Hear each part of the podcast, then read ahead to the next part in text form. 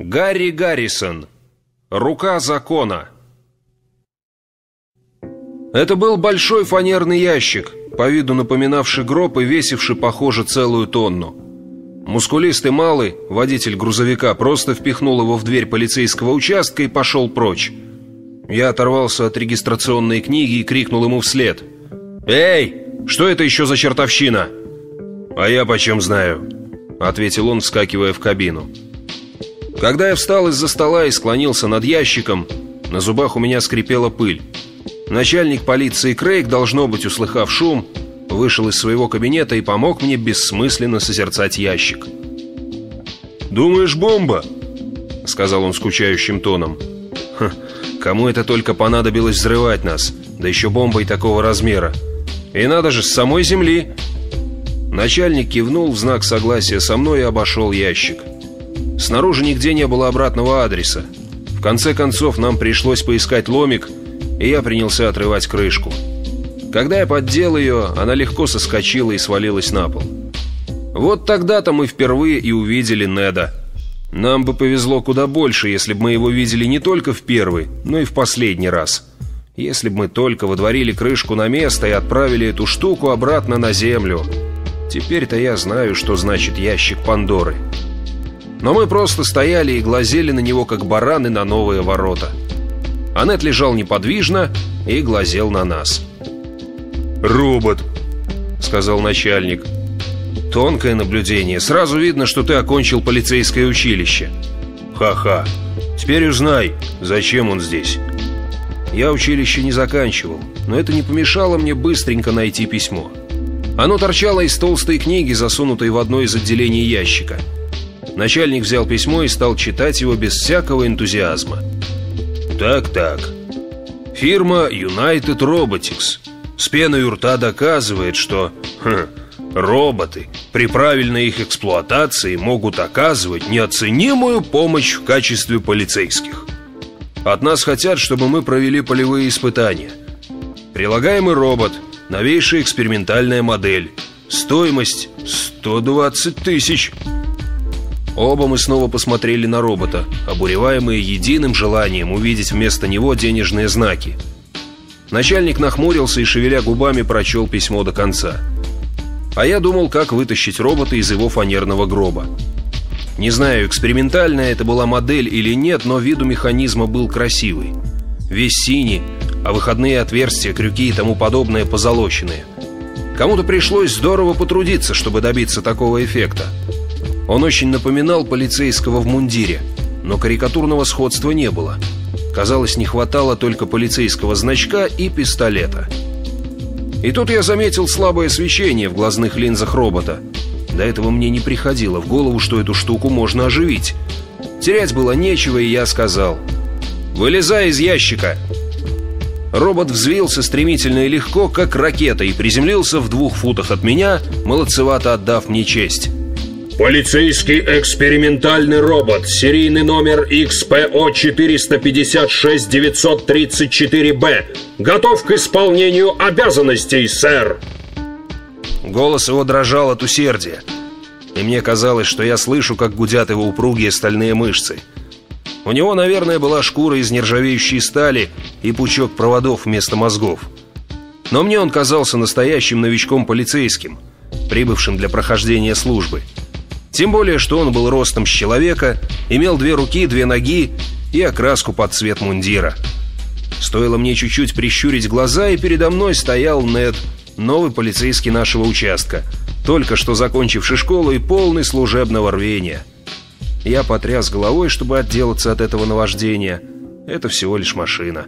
Высотой в 6 футов, которую ученые головы свинтили для собственного развлечения. «Расслабься, Нед», — сказал я. Он по-прежнему отдавал мне честь. «Вольно! При таком усердии ты заработаешь грыжу выхлопного клапана. Впрочем, я здесь всего лишь сержант, а он там начальник полиции». Нед сделал оборот налево кругом и скользнул к начальнику стремительно и бесшумно. Начальник смотрел на него, как на чертика из коробки, слушая тот же рапорт о готовности. «Э, «Интересно, а может он делать что-нибудь или только честь отдавать и рапортовать?» Сказал начальник, обходя вокруг робота и поглядывая на него с интересом, как собака на колонку. Функции эксплуатации, а также разумные действия, на которые способны полицейские экспериментальные роботы, описаны в руководстве на страницах 184-213. Голос Неда на секунду заглох, робот нырнул в ящик и появился с упомянутым томом. Подробные разъяснения тех же пунктов можно найти также на страницах с 1035 по 1267 включительно.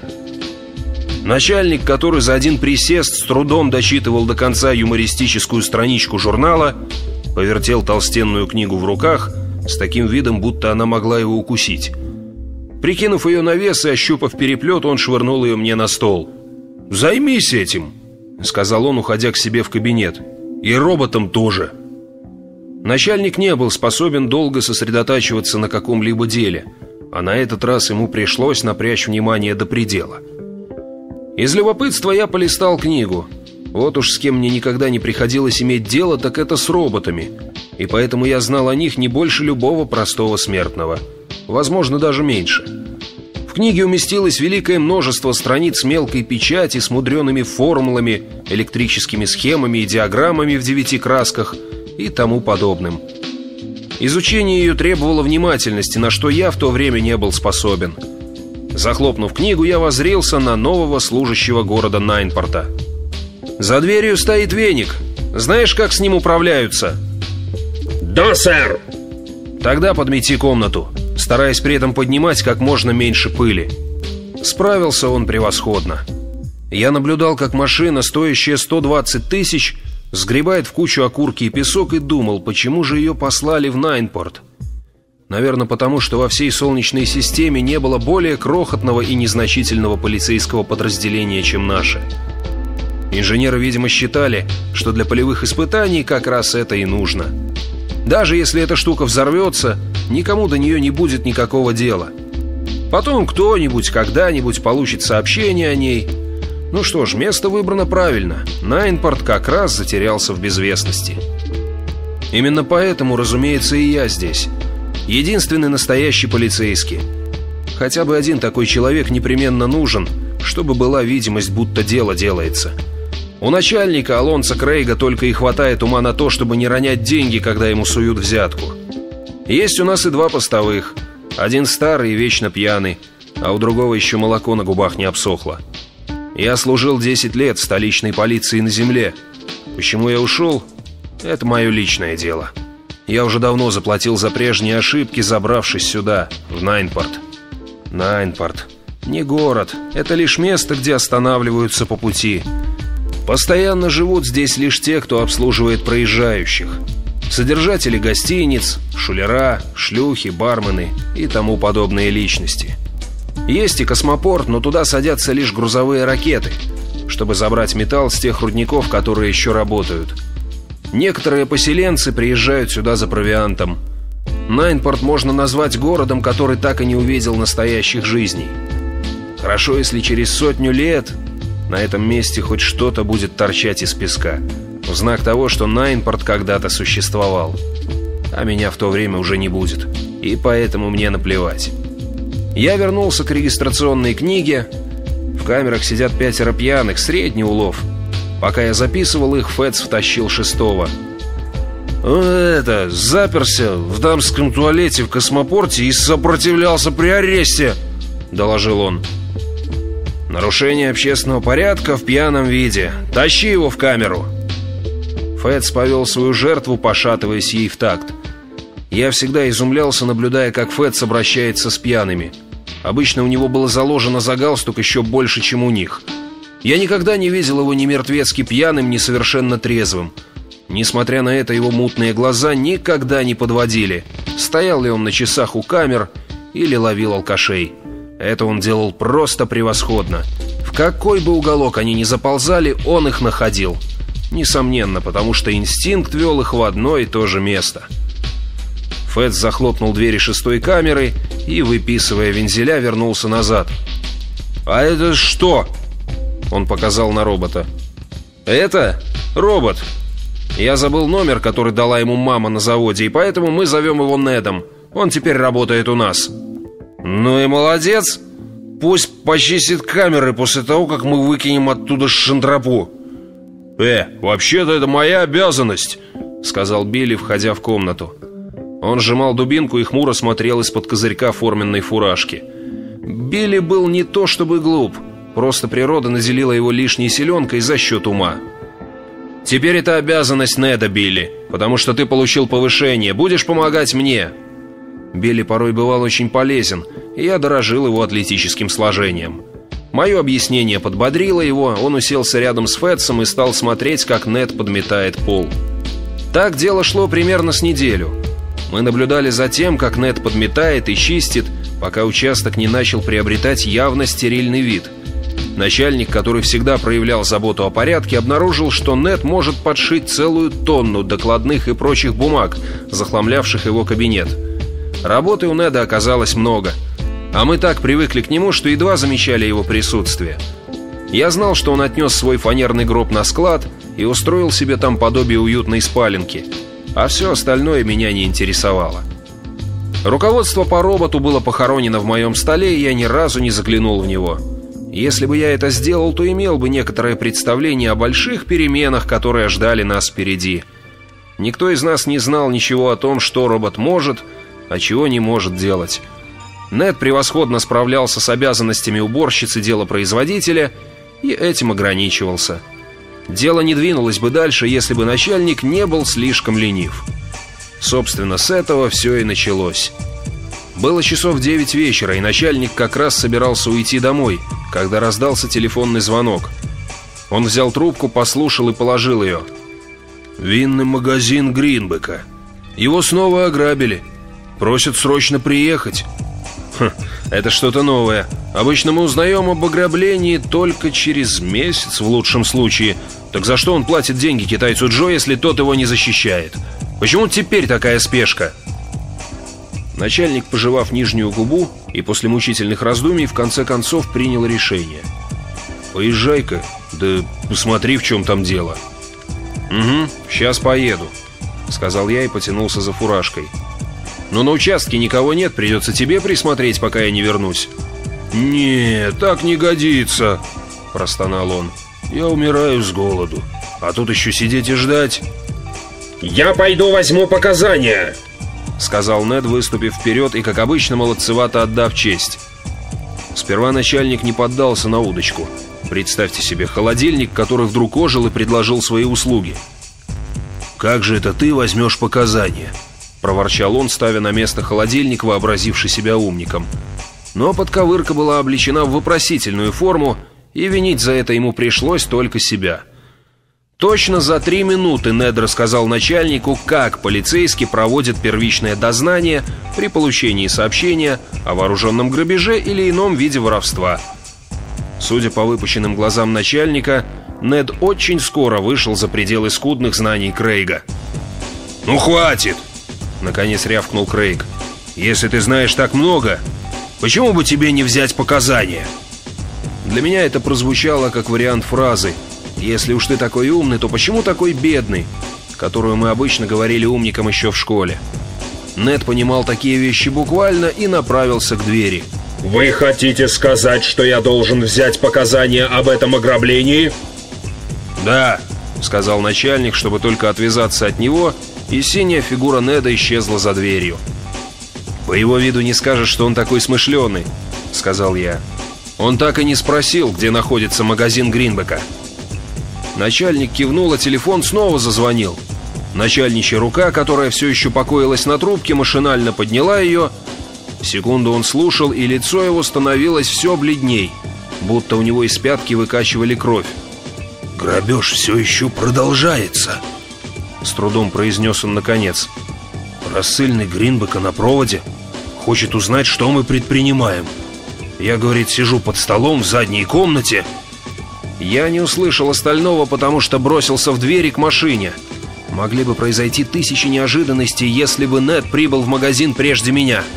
Началась бы стрельба, пострадали бы люди, и во всем этом обвинили бы полицию за то, что послали консервную банку вместо полицейского.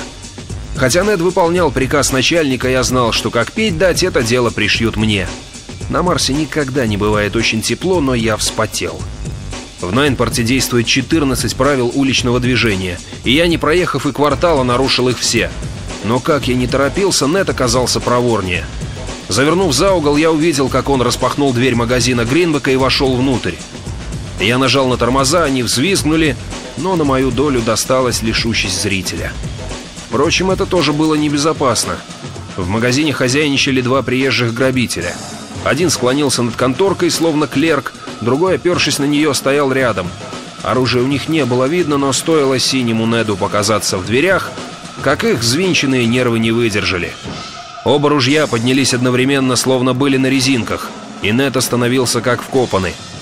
Я схватил свой пистолет и ждал, когда полетят в окно куски разорванного робота. Реакция Неда была мгновенной. Таким, я думаю, и должен быть робот. «Бросьте оружие! Вы арестованы!» Он, видимо, включил звук на полную мощность. Его голос загремел так оглушительно, что у меня заболели уши. Результат был такой, какого и следовало ожидать.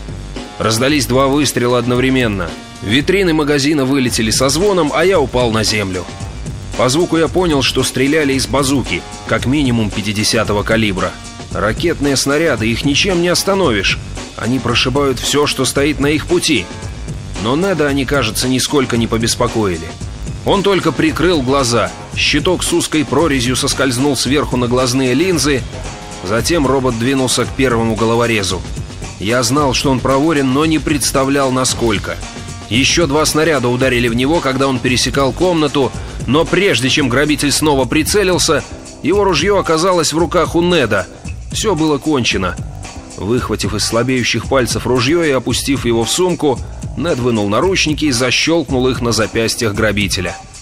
Громила номер два помчался к двери, где я приготовил ему теплую встречу, но моя помощь не понадобилась. Он не одолел и полпути, как Нед очутился перед ним. Они столкнулись, Раздался стук, но Нед даже не пошатнулся. А потерял сознание. Он так и не почувствовал, как Нед, защелкнув наручники, бросил его рядом с товарищем. Я вошел, забрал ружье у Неда и официально подтвердил арест. Вот и все, что видел выпалший из-под конторки Гринбек. А больше мне ничего и не требовалось. Магазин был по колено засыпан битым стеклом и пахло в нем, как в бочке из-под спирта. Гринбек начал выть по волчи над своим разорением – он, видимо, знал о телефонном звонке не больше моего, и поэтому я вцепился в прыщавого юнца, который приковылял со склада. Он-то, собственно, нам и звонил.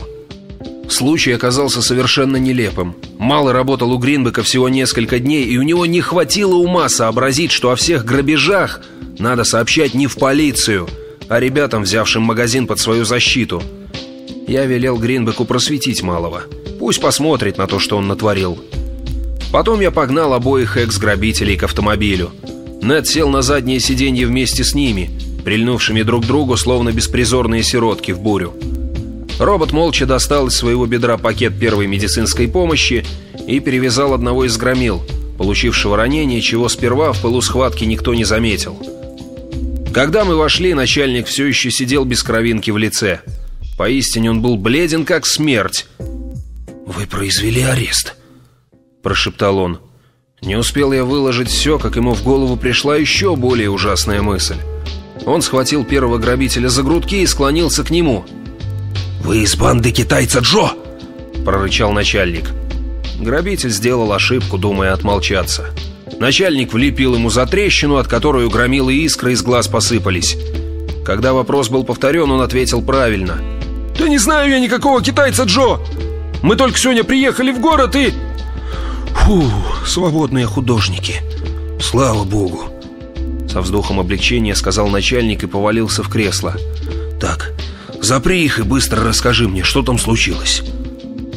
Я захлопнул за грабителями дверь камеры и показал дрожащим пальцем на Неда. «Вот он наш герой», — сказал я. «Взял их голыми руками. Это ураган, а не робот. Добродетельная сила в нашем обществе. И к тому же пуля непробиваемая». Я провел пальцем по широкой груди Неда. Снаряды лишь сбили краску, но царапин на металле почти не было. «Это будет стоить мне неприятностей. Больших неприятностей!» — стонал начальник. Я знал, что он говорит о банде вымогателей. Они не любят, когда арестовывают грабителей и когда ружья начинают стрелять без их одобрения. Но Нед думал, что у начальника другие неприятности и поторопился дать разъяснение. «Не будет никаких неприятностей. Я никогда не нарушал законов ограничения деятельности роботов. Они вмонтированы в мою схему и действуют автоматически. Люди, которые достали оружие и угрожали насилием, нарушили законы. Не только наши, но и человеческие. Я не причинил людям никакого вреда. Я лишь призвал их к порядку. Для начальника все это было слишком сложно. Но я, кажется, понимал. И даже поинтересовался, как робот, машина, может разбираться в вопросах нарушения и применения законов. У надо был ответы на это. Эти функции выполняются роботами уже много лет. Разве радарные измерители не выносят суждения о нарушении людьми правил уличного движения? Робот-измеритель степени опьянения справляется со своими обязанностями лучше, чем полицейский, задерживающий пьяного. Одно время роботам даже позволяли самим решать вопрос об убийстве. До принятия законов ограничения деятельности роботов всюду применялось устройство автоматической наводки орудий. Впоследствии появились самостоятельные батареи больших зенитных орудий – Автоматический радар обнаруживал все самолеты, но те самолеты, которые не могли послать правильный опознавательный сигнал, засекались, их курс вычислялся, автоматические подносчики снарядов и автоматические заряжающие готовили управляемые вычислительными машинами орудия к бою, и робот производил выстрел. С Недом нельзя было не согласиться. Возражение вызывал разве что его лексикон профессора колледжа. Поэтому я переменил тему разговора. «Послушай, но робот не может заменить полицейского. Тут нужен человек». «Разумеется, это так. Но замена человека полицейского не является задачей полицейского робота. Я главным образом выполняю функции многочисленных видов полицейского снаряжения, интегрирую их действия и нахожусь в постоянной готовности – к тому же я оказываю механическую помощь в случае принятия принудительных мер. Арестовывая человека, вы надеваете на него наручники, но если вы прикажете мне сделать то же самое, то я моральной ответственности не несу. В данном случае я просто машина для надевания наручников. Подняв руку, я прервал поток робота-доводов. Нед по самую завязку был набит фактами и цифрами, и я сообразил, что его не переспоришь. Когда Нед производил арест, никакие законы не нарушались, это несомненно. Но были и другие законы, кроме тех, что публикуются в книгах. «Китайцу Джо это не понравится. Совсем не понравится», — сказал начальник, отвечая собственным мыслям. «Закон джунглей. Такого в юридических книгах не было. А именно этот закон царил в Найнпорте. В городе жило довольно много обитателей горных и публичных домов, и питейных заведений — и все они подчинялись китайцу Джо, как и полиция. Все мы были у него в кулаке и, можно сказать, у него на содержании. Впрочем, это были штуки не такого рода, чтобы объяснить их роботу. «Точно, точно. Китайцу Джо не понравится». Сперва я подумал, что это эхо, а потом понял, что кто-то вошел и стоит у меня за спиной. Тварь по имени Алекс. Шесть футов костей, мышцы неприятностей. Он фальшиво улыбнулся начальнику, который вдавился в кресло поглубже. «Китаец Джо хочет, чтобы вы ему объяснили, почему ваши резвые полицейские суют нос не в свое дело, трогают людей и заставляют их стрелять по бутылкам с хорошими напитками. Он особенно рассердился из-за Хуча. Он говорит, что с него хватит трепа. И с этих пор вы «Я, робот, налагаю на вас арест согласно статье 46, параграфу 19 предусмотренного уложения...» Мы глазом моргнуть не успели, как Нед арестовал Алекса и тем самым подписал наши смертные приговоры. Алекс не был медлительным человеком. Поворачиваясь посмотреть, кто схватил его, он уже доставал пистолет. Он успел выстрелить прямо в грудь Неду, прежде чем робот выбил у него из рук пистолет и надел наручники. Мы с разинутыми ртами смотрели на арестованного. Аннет снова продекламировал обвинение. И, клянусь, тон у него был довольный. «Арестованный, Питер Ракомский, он же Алекс Топор. Разыскивается в Кэннел-Сити за вооруженное ограбление и попытку убийства. Также разыскивается местными полициями Детройта, Нью-Йорка и Манчестера по обвинению в... «Уберите от меня эту штуку!» — завопил Алекс. Мы бы это сделали, и все было бы шито-крыто, если бы Бенни Жук не услышал выстрела. Он просунул голову в дверь ровно настолько, чтобы усечь происходившее. «Алекс! Они тронули Алекса!» Голова исчезла. Я бросился к двери, но Бенни уже скрылся с глаз. Ребята китайца Джо всегда ходят по городу парами. Через 10 минут он все узнает. «Ладно, зарегистрируй его», — приказал я Неду. «Теперь уже ничего не изменишь, даже если его отпустить. В общем-то, ребята, настал конец света». Бормоча что-то себе под нос вошел Фэтс. Увидев меня, он ткнул большим пальцем в сторону двери. «А что случилось?» Коротышка Бенни Жук выскочил отсюда, будто из горящего дома. Слышь, он чуть не разбился, когда рванул на своей машине. А потом Фэтс увидел Алекса в наручниках и моментально протрезвел. Он размышлял с открытым ртом ровно секунду и принял решение. Совершенно твердой походкой он подошел к начальнику и положил на стол перед ним свой полицейский значок. «Я старый человек и пью слишком много, чтобы быть полицейским, поэтому я ухожу из полиции. Если там стоит в наручниках один известный мне человек, то я и дня не проживу, оставшись здесь». «Крыса!» — с болью процедил сквозь стиснутые зубы начальник. «Бежишь с тонущего корабля! Крыса!» «Хана вам всем!» — сказал Фэтс и ушел. Теперь уже начальник ни на что не обращал внимания. Он и глазом не моргнул, когда я взял значок Фетса со стола. Не знаю, почему я сделал это. Видно, считал, что так будет справедливо. Нед заварил всю кашу. Я был настолько зол, что мне хотелось видеть, как он будет ее расхлебывать.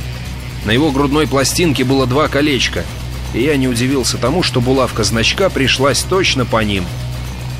«Ну вот, теперь ты настоящий полицейский». От моих слов так и разило сарказмом. А мне бы надо было знать, что роботы к сарказму нечувствительны. Нед принял мое заявление за чистую монету. Это очень большая честь не только для меня, но и для всех роботов. Я сделаю все, чтобы выполнить свой долг перед полицией. Ха, герой в жестяных подштанниках. Слышно было, как от радости у него в брюхе гудели моторчики, когда он регистрировал Алекса. Если бы совсем прочим не было так скверно, я бы наслаждался этим зрелищем. В Неда было вмонтировано столько полицейского снаряжения, сколько его никогда не имел весь Найнпорский участок. Из бедра у него выскочила чернильная подушечка, о которую он ловко промокнул пальцы Алекса, прежде чем сделать их отпечатки на карточке. Потом он отстранил арестованного на вытянутую руку, в животе у него что-то защелкало. Нед повернул Алекса в профиль и из щели вывалились две моментальные фотографии. Они были прикреплены к карточке, куда вписывались подробности ареста и тому подобные сведения. Нед продолжал действовать, а я заставил себя отойти. Надо было подумать о более важных вещах. Например, о том, как остаться в живых. «Придумал что-нибудь, начальник?» В ответ послышался только стон, и я больше к шефу не приставал. Потом пришел Билли, остаток нашего полицейского подразделения — я ему коротко обрисовал ситуацию. Либо по глупости, либо по храбрости он решил остаться. И я был горд за мальчишку. Неду прятал под замок арестанта и начал уборку. В это время вошел китаец Джо. Хотя мы ждали его появления, оно все равно потрясло нас. Он привел с собой банду дюжих и свирепых громил, которые толпились у дверей, похожие на команду раздобревших бейсболистов. Китаец Джо стоял впереди, пряча руки в рукавах своего длинного мандаринского халата. Азиатское лицо его было невозмутимо. Он не терял времени на разговоры с нами, просто дал слово одному из своих ребят. «Очистите место! Скоро явится сюда новый начальник полиции. Я не хочу, чтобы тут торчала всякая шантропа». А я разозлился. Пусть я люблю брать взятки, но я все-таки полицейский. Мне платит жалование не какой-нибудь дешевенький бандитик. Меня тоже интересовала личность китайца Джо. Я и прежде пытался подобраться к нему, но узнать ничего не удалось. Любопытство все еще не покинуло меня. «Послушай, Канет, присмотрись-ка к этому китайцу в вискозном купальном халате и скажи мне, кто он?» Ну и быстро же работает эта электроника. Нед выпалил ответ мгновенно, будто репетировал его несколько недель. «Это псевдоазиат, использующий естественную желтоватость своей кожи и усиливающий ее цвет краской. Он не китаец. Глаза у него оперированы, еще видны шрамы. Это, несомненно, было сделано, чтобы попытаться скрыть свою подлинную внешность. Но обмер его ушей по Бертильону и другие признаки дают возможность установить личность. Он срочно разыскивается международной полицией. Его настоящее имя... Китаец Джо пришел в ярость, и было от чего. «Эта штука. Этот жестяной громкоговоритель. Мы слышали о нем. Мы о нем тоже позаботились». Толпа отшатнулась и очистила помещение. И я увидел в дверях малого, который, стоя на одном колене, целился из базуки. Наверное, собирался стрелять специальными противотанковыми ракетами. Это я успел подумать, прежде чем он нажал на спуск. Может быть, такой ракетой можно подбить танк, но не робота. Полицейского робота, по крайней мере. Нед пригнулся, и задняя стена разлетелась на куски. А второго выстрела не было. Нед сомкнул руки на стволе орудия, и он стал похож на старую мятую водосточную трубу. Тогда Билли решил, что человек, стреляющий из базуки в полицейском участке, нарушает закон, и пустил в ход дубинку. Я присоединился к нему, потому что не хотел отказываться от потехи. Нед ощутился где-то внизу, но я был уверен, что он за себя постоит. Раздалось несколько приглушенных выстрелов, кто-то вскрикнул. После этого никто не стрелял, потому что у нас получилась куча мала. Громила по имени Бруклинский Эдди ударил меня по голове рукояткой пистолета, а я расквасил ему нос. После этого все как бы заволокло туманом но я отлично помню, что потасовка продолжалась еще некоторое время. Когда туман рассеялся, я сообразил, что на ногах остался я один. Вернее, я опирался о стенку. Хорошо, что было к чему прислониться. Нед вошел в дверь с измолоченным бруклинским Эдди на руках. Хотелось думать, что именно я его так отделал. Запястья Эдди были скованы наручниками. Нед бережно положил его рядом с телами других головорезов я вдруг заметил, что все они были в наручниках. Я еще полюбопытствовал, изготавливает ли Нед эти наручники по мере надобности, или у него в полой ноге имеется порядочный запас. В нескольких шагах от себя я увидел стул, я сел и мне полегчало. Кругом все было испачкано кровью, и если бы некоторые из громил не стонали, я бы подумал, что это трупы. Нед покопался в телах и вытащил Билли. Он был без сознания. На лице застыла широкая улыбка, а в кулаке зажаты жалкие остатки дубинки. Некоторым людям нужно очень мало для счастья. Пуля попала ему в ногу, и он не пошевельнулся, даже когда Нет разорвал на нем штанину и наложил повязку. Самозванный китаец Джо и еще один человек бежали в машине. «Пусть тебя это не беспокоит», — с усилием прохрипел я. «Он от нас не уйдет». И только тут я сообразил, что начальник все еще сидит в кресле в той же самой позе, в какой он сидел, когда началась заваруха. Все с тем же отсутствующим видом. И только начав разговаривать с ним, я понял, что Алонсо Крейг, начальник полиции Найнпорта, мертв. Убит одним выстрелом из маленького пистолетика. Пуля прошла сквозь сердце, кровь пропитала одежду. Я прекрасно знал, кто стрелял из пистолета — маленького пистолета, который удобно прятать в широких китайских рукавах. Усталость и дурман как рукой сняла. Осталась одна злость. Пусть начальник не был самым умным и самым честным человеком в мире, но он заслуживал лучшей участи. Он отправлен на тот свет грошовым гангстером, который вообразил, что ему стали поперек дороги. И тотчас я понял, что мне надо принять важное решение. Билли вышел из строя, Фэтс удрал. Из Найнпортской полиции остался я один. Чтобы выбраться из этой заварухи, мне надо было только выйти за дверь и не останавливаться.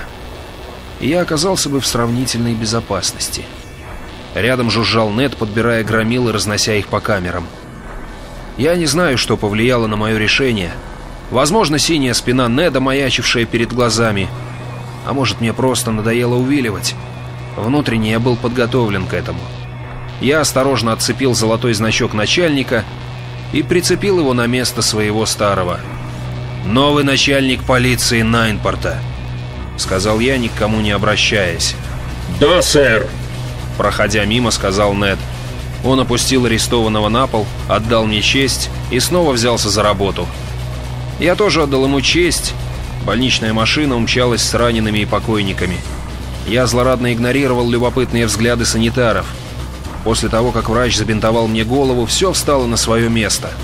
Нед вымыл пол, я проглотил 10 таблеток аспирина и ждал, когда перестанет колотиться сердце, и я обрету способность обдумать, как быть дальше.